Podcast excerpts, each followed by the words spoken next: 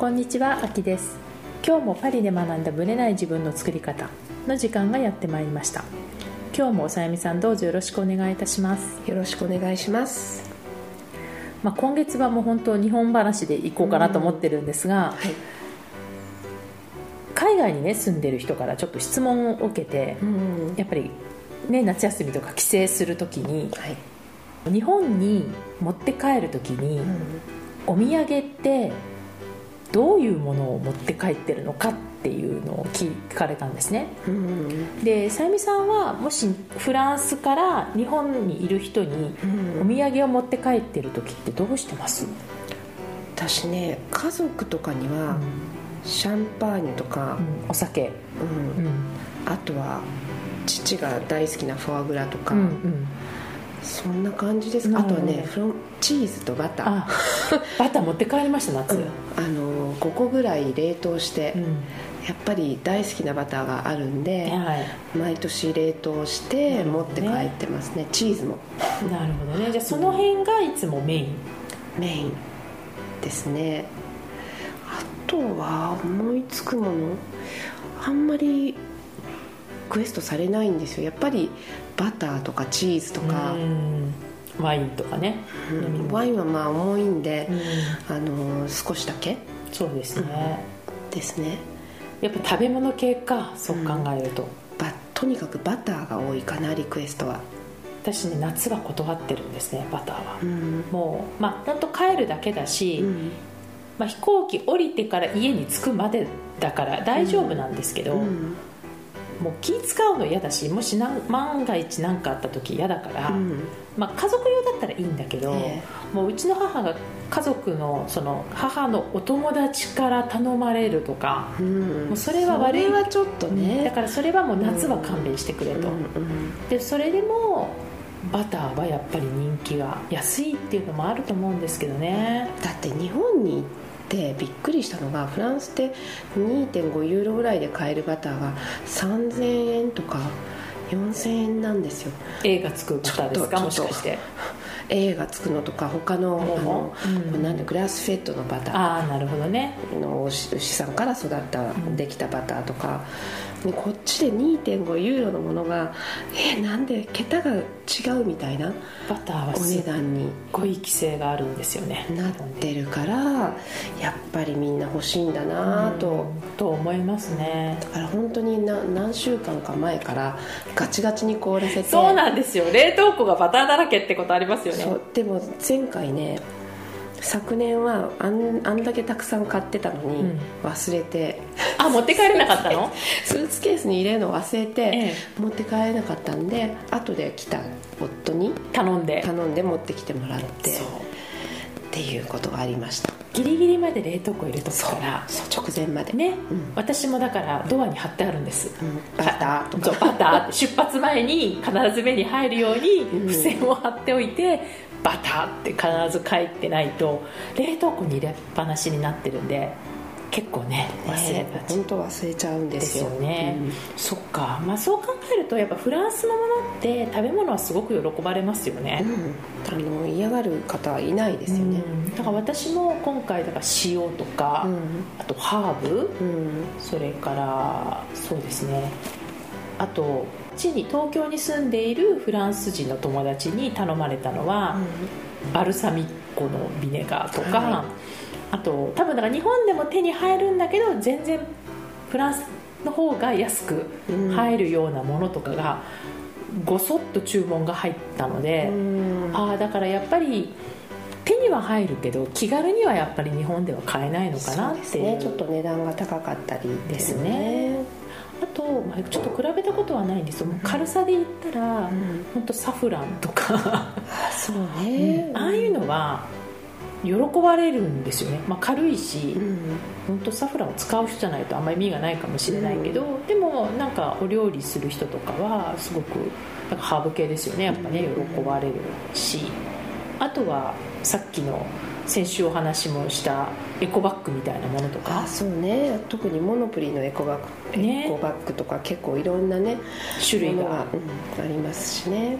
エッフェル塔人気がやっぱ高くてうん。あのエッフェル塔のバッグが私にパリで街歩いてたまたまど真ん中のスーパーでちょっと見てた時に「あのエコバッグってどこにありますか?」って日本人の方から声をかけられて、で「あここですね」っていつもレジのそばにあるから「ありますね。ここですね」って言ったら「いやあのエッフェル塔のエコバッグが欲しいんです」って。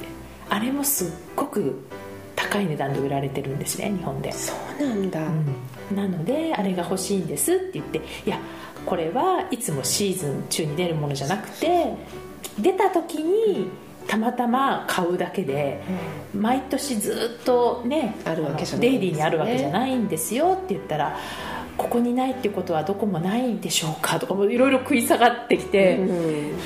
基本的に今私も自分の地元のモノプリでもなかったから、うん。今この時点ではないと思いますって言ったらはあってがっかりして帰られた 方がいらっしゃったんですよね。ね。だから私結構モノプリの,、うん。そのエッフェル塔のエコバッグは本当にでも喜んでくれるので、結構出た時にはまとめ買いして取っといてうん。持って帰るってことはしてますね、まあ、軽いから持って帰りやすいっていうのもあるしね。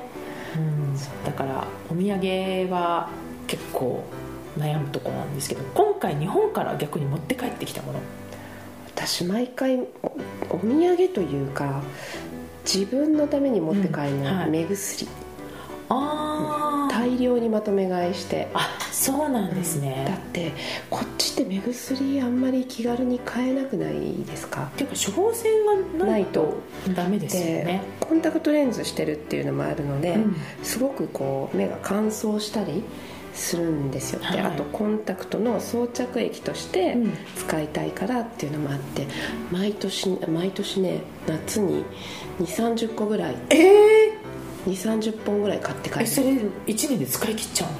大体使います。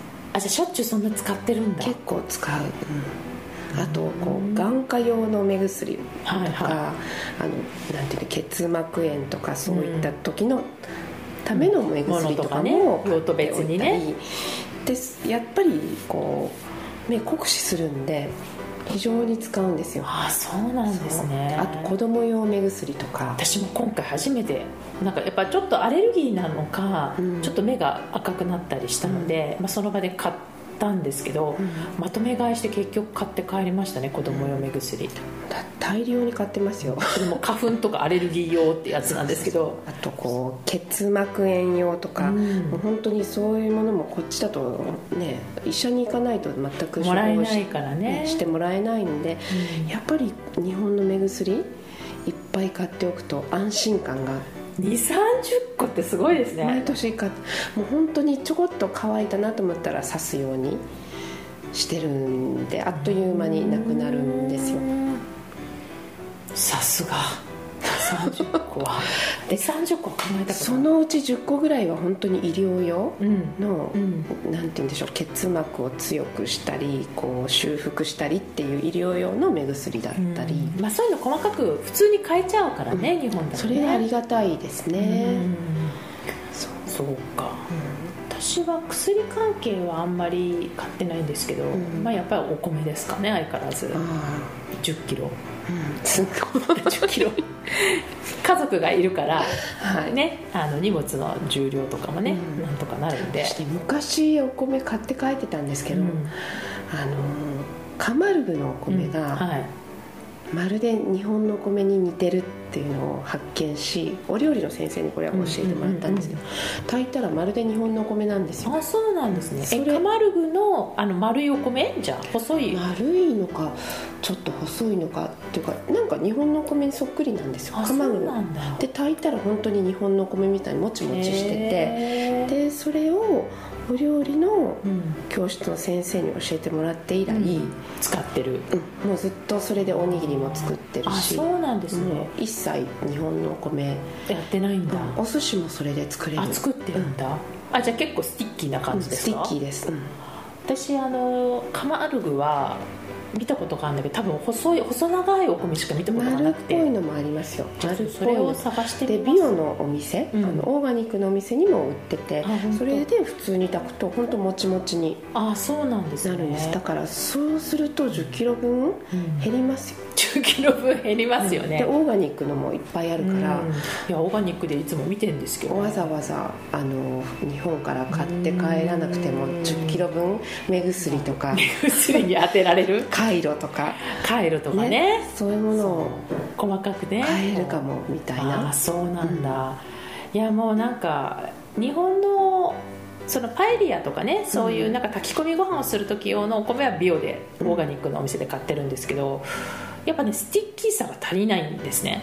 だからあの本当パエリアとかピラフとかそういう感じで使うにはいいけどカマルグの買ってます？いや、うん、そうだ。カマルグは細長いのしか見たことがなかったから、うん。もう明らかに日本と違うなと思って買ってなかったんで、うんちょっと丸いやつがあるかどうかもう一回見てみますね。丸くても長くてもね結構 sticky。あそうですか。ですよ。うん。ぜひぜひ、うんちょっとじゃあそれ見て比べてみますね、うなるほど。じゃあちょっとお米1 0キロがこれで変わるかもしれない。だって1 0キロ分他のものが買える、そうなんです。場所はね、うん。そうなんです。今回なんだかんだ言ってやっぱり食べ物とかねいっぱい結局食べ物。食べ物ですよ。基本食べ物ですよね。なので、まあ、こっちから持って帰る時も食べ物だけど、うん。日本から持って帰る時も食べ物。食べ物みたいな感じですかね。はい。はい。それでは本編スタートです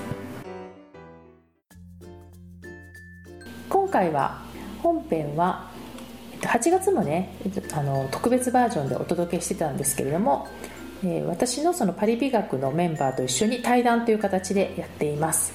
で今回はですねコミュニティの話をしてるんですよね。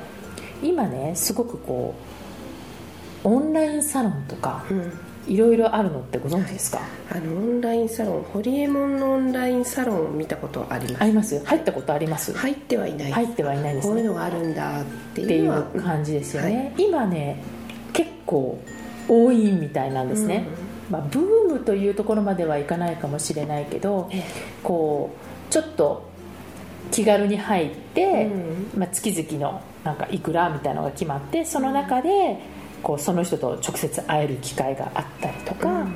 あるいはその人のお話が聞けたりとか、はい。っていうなんかコミュニティの話なんですけどもこういうのってどうですか？どういうイメージがあります？さゆみさん。はい。特にイメージは ない。んですけど。うん。そう。あったらね入ってみたら楽しいだろうなとは思いますよ。特に遠く離れた私のようなうん。日本からね日離れてるうん。場合こう日本でどういうことが起こってんだろうとか、うん。そうですよ日ね本の女性とか男性とかどういうことを考えてるんだろうとか、そういったことをね知るいい機会にも。ですよね、うん。だからそういうふうに考えるとやっぱコミュニティに入る目的がやっぱりどこまで明確になってるかってすごく大事で、はい。ただのこうお気軽サロンっていうのももちろんあるんだと思うんですけれども、やはりなんかこうただダラダラいてもつまらないわけそうでですよね。で今回はまあ私が、まあ、去年の、ね、12月ぐらいから、まあ、クライアントさんを通してなんですけどコミュニティを作ってやってるので、そのコミュニティを作ったきっかけであるとか、うん。コミュニティに入ったことによるなんかこうアクシデントとかはい。そういうことをちょっとお話ししてますのでぜひ聞いてください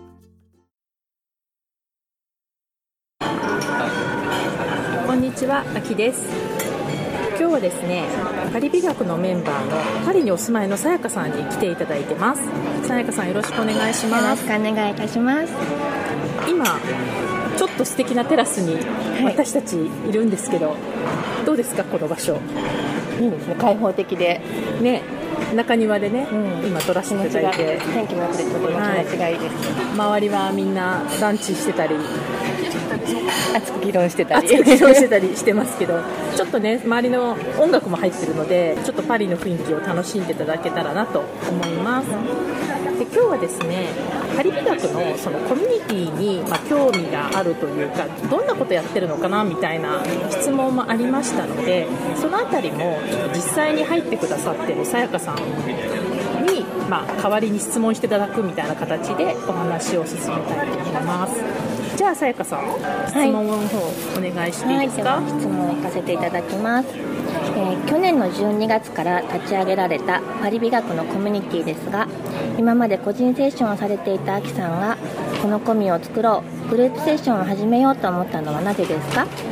きっかけはどんなことでしょうか？このきっかけはですね例えば私がパリから東京に戻ったりすると、まあ、国内のねクライアントさんとお食事会をすることがあったんですね、はい。そういう機会だとほらみんな会えるし本当は何をしたかったかというと横のつながりを作りたかったんですよ。例えば私はさやかさんを知っている。で私は他の A さんを知っている B さんを知っている。でそれぞれ、まあ、私に興味を持ってくれてセッションしてくれるんだけどさやかさんと A さんは全然接点がないじゃない。そうですねっていうのがなんかもっとつながりが持てたらいいのに。っていうのがまず一つ。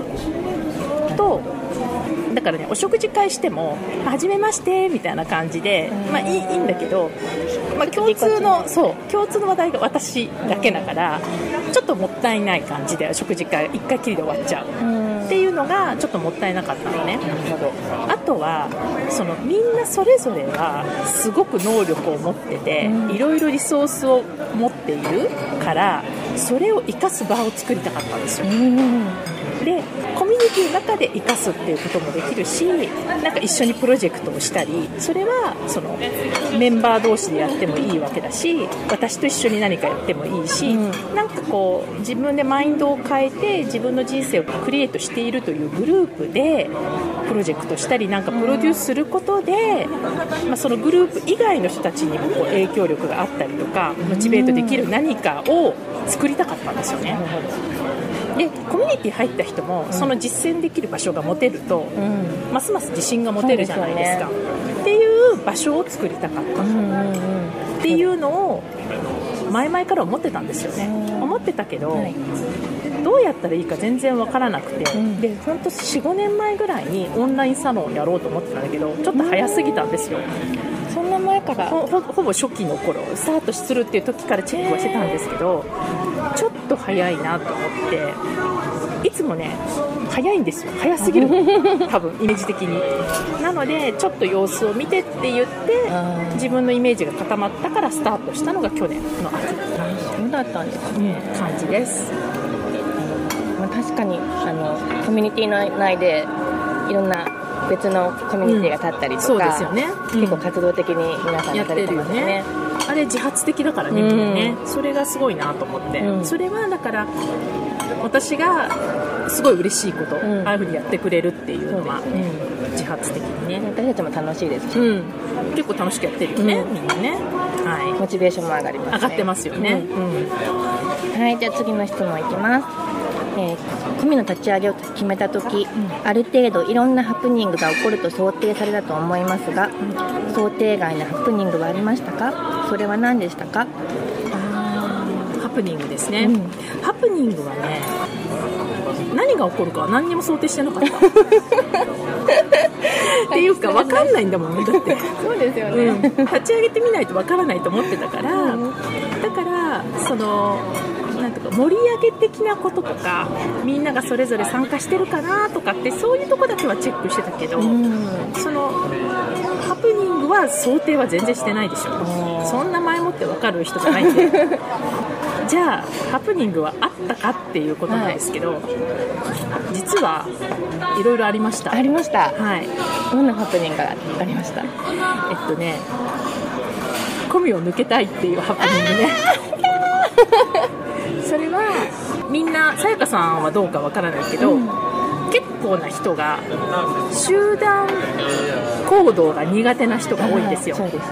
個人でマイペースにやりたいとか、うんそういう人が、まあ、コミュニティに入ることでこうみんなのペースとかに影響されてこう自分が自分らしくいられないんじゃないかって思いあるいはこう人間関係的にやっぱりほら相性って絶対あるわけでね。うんその私との相性が悪くなくても、そこにいることによってこう違和感を感じたり、もやもやしちゃったら、まあ、元の意味が全くなくなっちゃうのでっていう相談をかなりの数受けました。あかなりなんですか？はい。あそうなんですね、はい。意外。コミュニティを抜けたいとか個人セッションに切り替えたいとか、で結局どうなったかっていうと今のところは個人に切り替えた人は誰もいないのね。そうなんですね。みんな残ってるんですよ。でなぜかというと、うん。まあ、その理由にもよるんだけれども例えばほら人間関係の合う合わないとかがなんか影響してる場合って、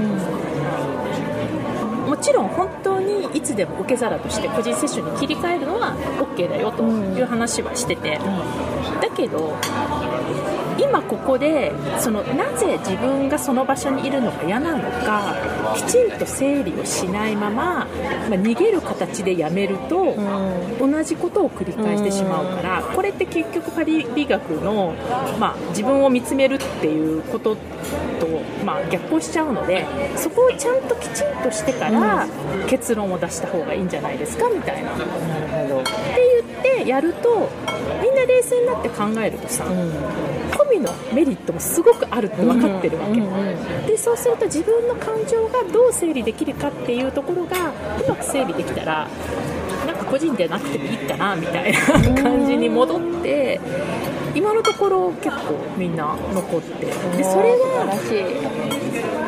想定してなかったね。想定してませんでした。えー。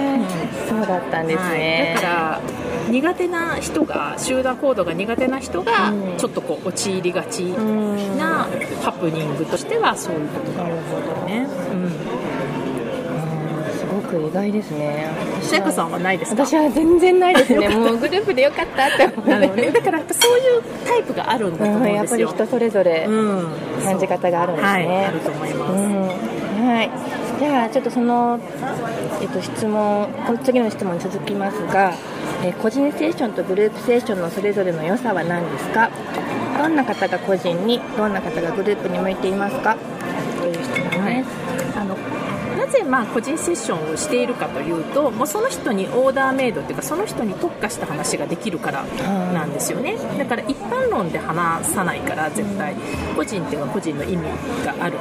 じゃあグループはどうかっていうと、まあ、なぜコミュニを立ち上げたのかってことにもつながるんですけど結局グループの良さっていうのもすごくあるわけででそれは自分の出来事を他人を通して客観的に見つめ直す機会が持てるっていうことがグループの良さだし、はい。あと私以外の視点でフィードバックがもらえるっていうのもグループの良さだし、っていうことを考えると、まあ、グループに向いてる人というよりはもう絶対グループの良さっていうのを分かった上で入ればグループにはもう絶対、まあ、向いてるというかグループは大切というか、ん。もうメリットしかないと思っている、ででもその中でも、まあ、私のクライアントさんでも個人しかやってない人も実はいてまだ。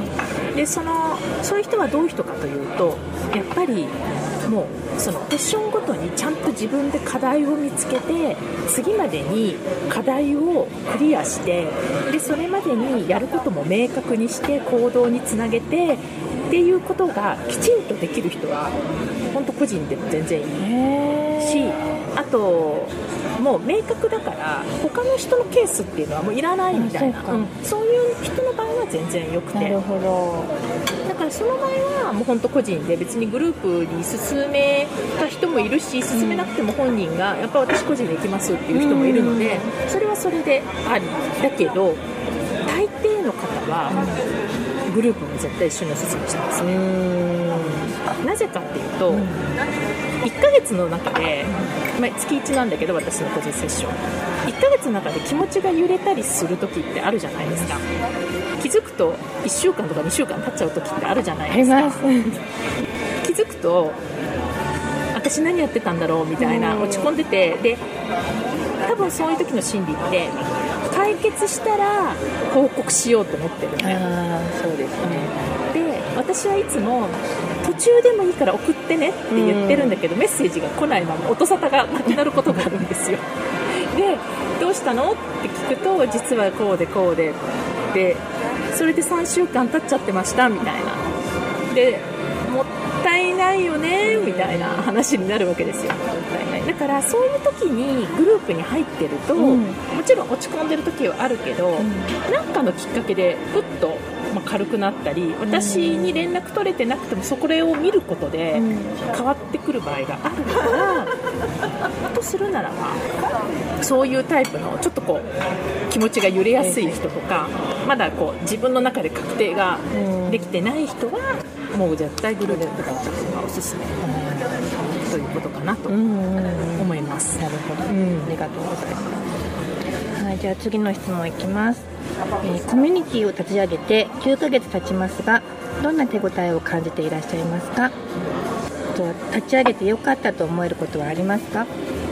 立ち上げてよかったことは、まあ、やっぱりその1対1の時とはまた別の一体感みたいなうん仲間ができた感じはあるじゃないですかでやっぱり多分さやかさんみたいな立場でもその子に入ったことによって別の出会いもあったでしょ？そうですね。うん。まあ、さやかさんパリに住んでるからパリ以外の国に住んでる人たちとも知り合えたし、もしかしたら日本で出会っても絶対ね喋らなかったかもしれないようなそうですよね。出会えなかったと。そう。バックグラウンドが全く違う人と出会えるから多分みんなにとってメリットがメリットっていうかな良かったなと思えるん。実感はあるっていうのとあとやっぱり1対1とはまた違う一面が私も見られるんですよ。1対1で私と出してる時とあの込みでバーッとコメント書いてる時の雰囲気ってまたちょっと違ってくるじゃない？慣れてくると。うん。関西チームがバンバン関西弁で書いてたりとか。ああいうのって私と1対1の時は絶対見せない姿だと思うんですよね。でもそういうのをその人に関する引き出しもやっぱすごく増えるし、うん、だからそういう意味では良かったとしかないですね、うん。悪いところはない。ない。ないしやっぱその一番最初にも言ったプロジェクトをこれからしていくとか、まあ、実際に動いてるものもあるけれども、そういう中での一緒にあこの人だったらこういうのできるかもとかっていう仲間がそばにいるっていうのはすごく大きいかな大きいですね。うん、感じ本当それは感じますね。私も。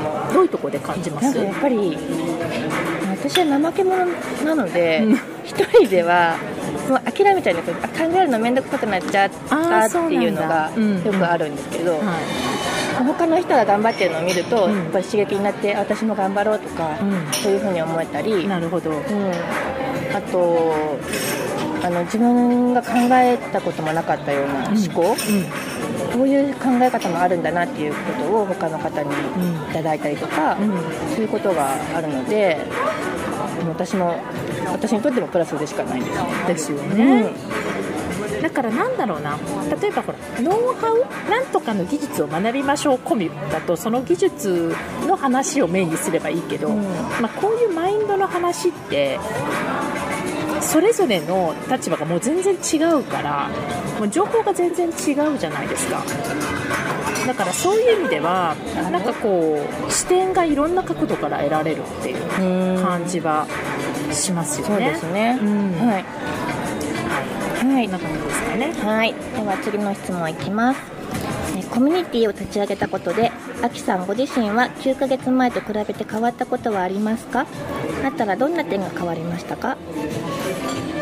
私自身は、さっきの話と同じですね、うん。自分自身が変わったというか、そういう仲間ができたことによってすごい私も楽しくなったし、うんうん。なんかこうこの仲間をなんとかうまくこう導けないかなってことばっか考えてるし、私自身が変わったというかなんかそういう、うん、いろんな出会いにそのなんていうの個人の時も同じふうに考えてたけど、やっぱ別の一体感っていうのがうんあるかなっていう、はい、感じがします。はいはいはい、では次の質問いきます。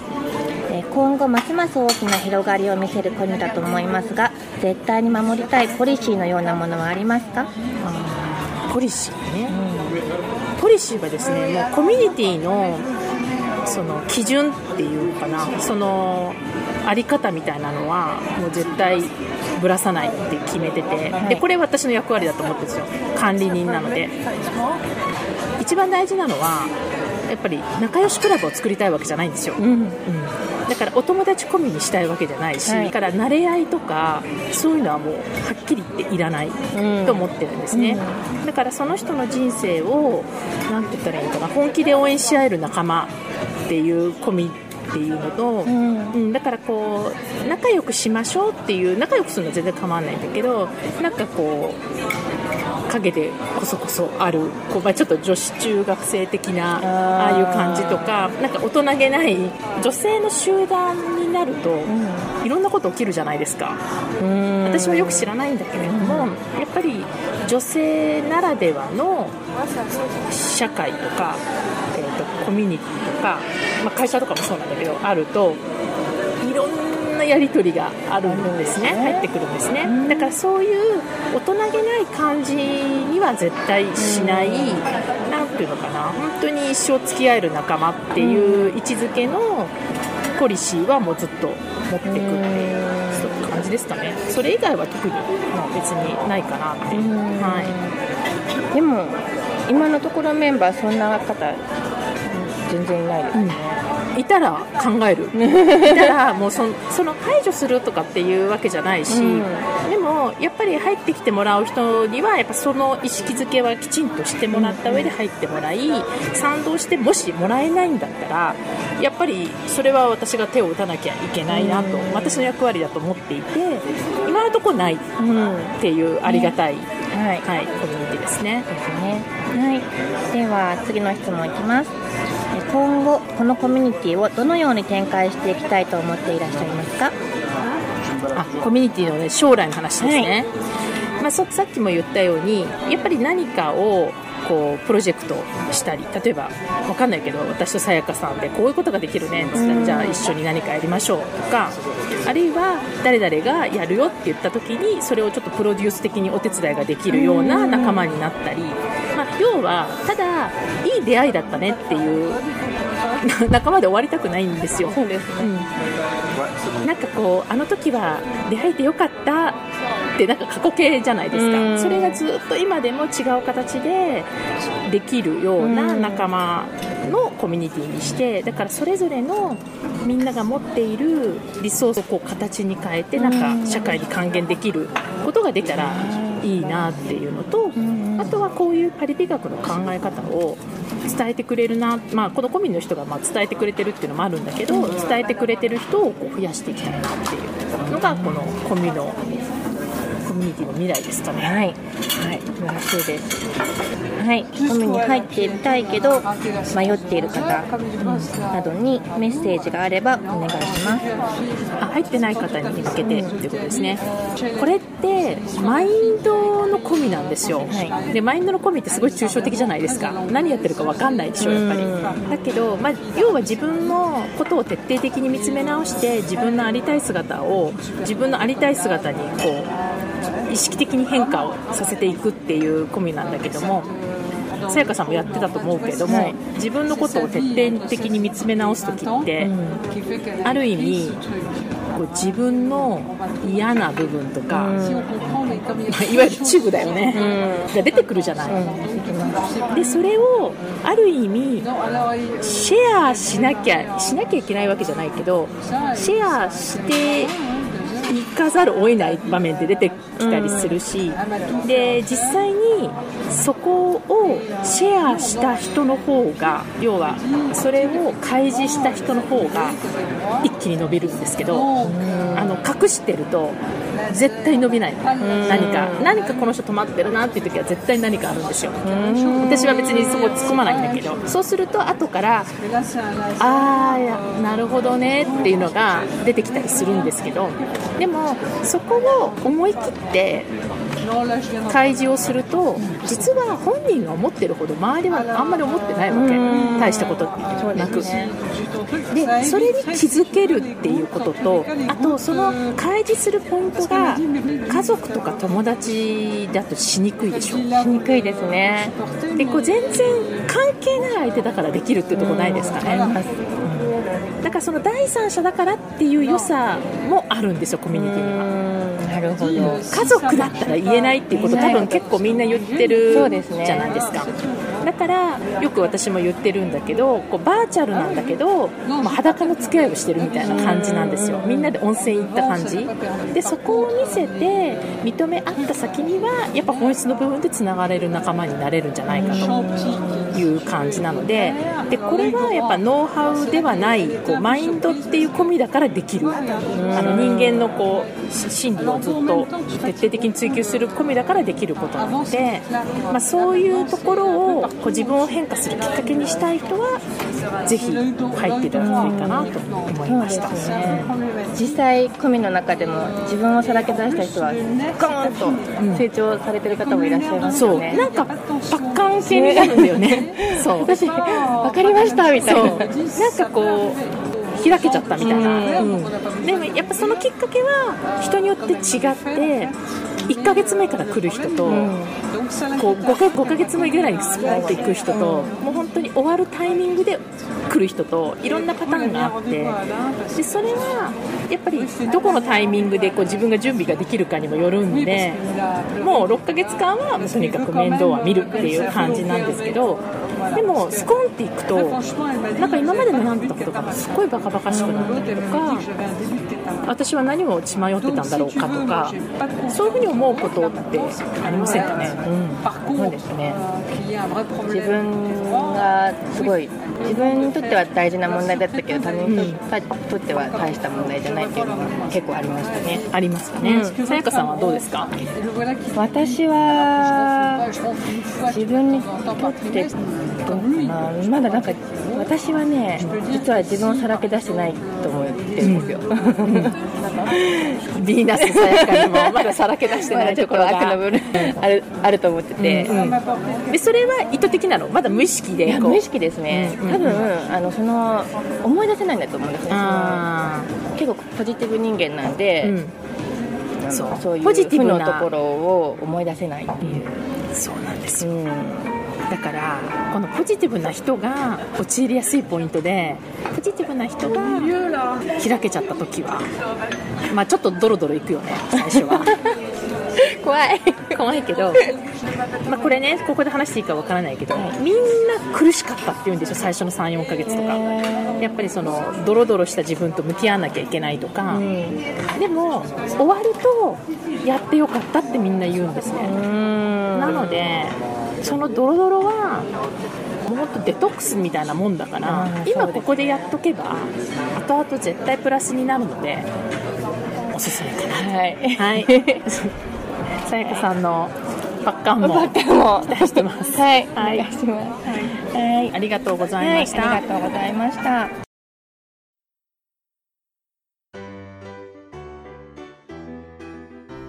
この番組は毎週金曜日をめどにお届けしています。確実にお届けするための方法として iTunes や Podcast のアプリの購読ボタンを押せば自動的に配信されますのでぜひ購読するのボタンを押してください。また皆様からの質問や感想をお待ちしています。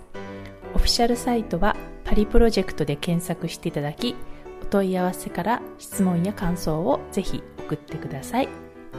オフィシャルサイトから LINE アットやメールレターで有益な情報をお届けしているのでこちらもぜひ登録してくださいね。また次回もパリで学んだブレない自分の作り方をお楽しみに。秋でした。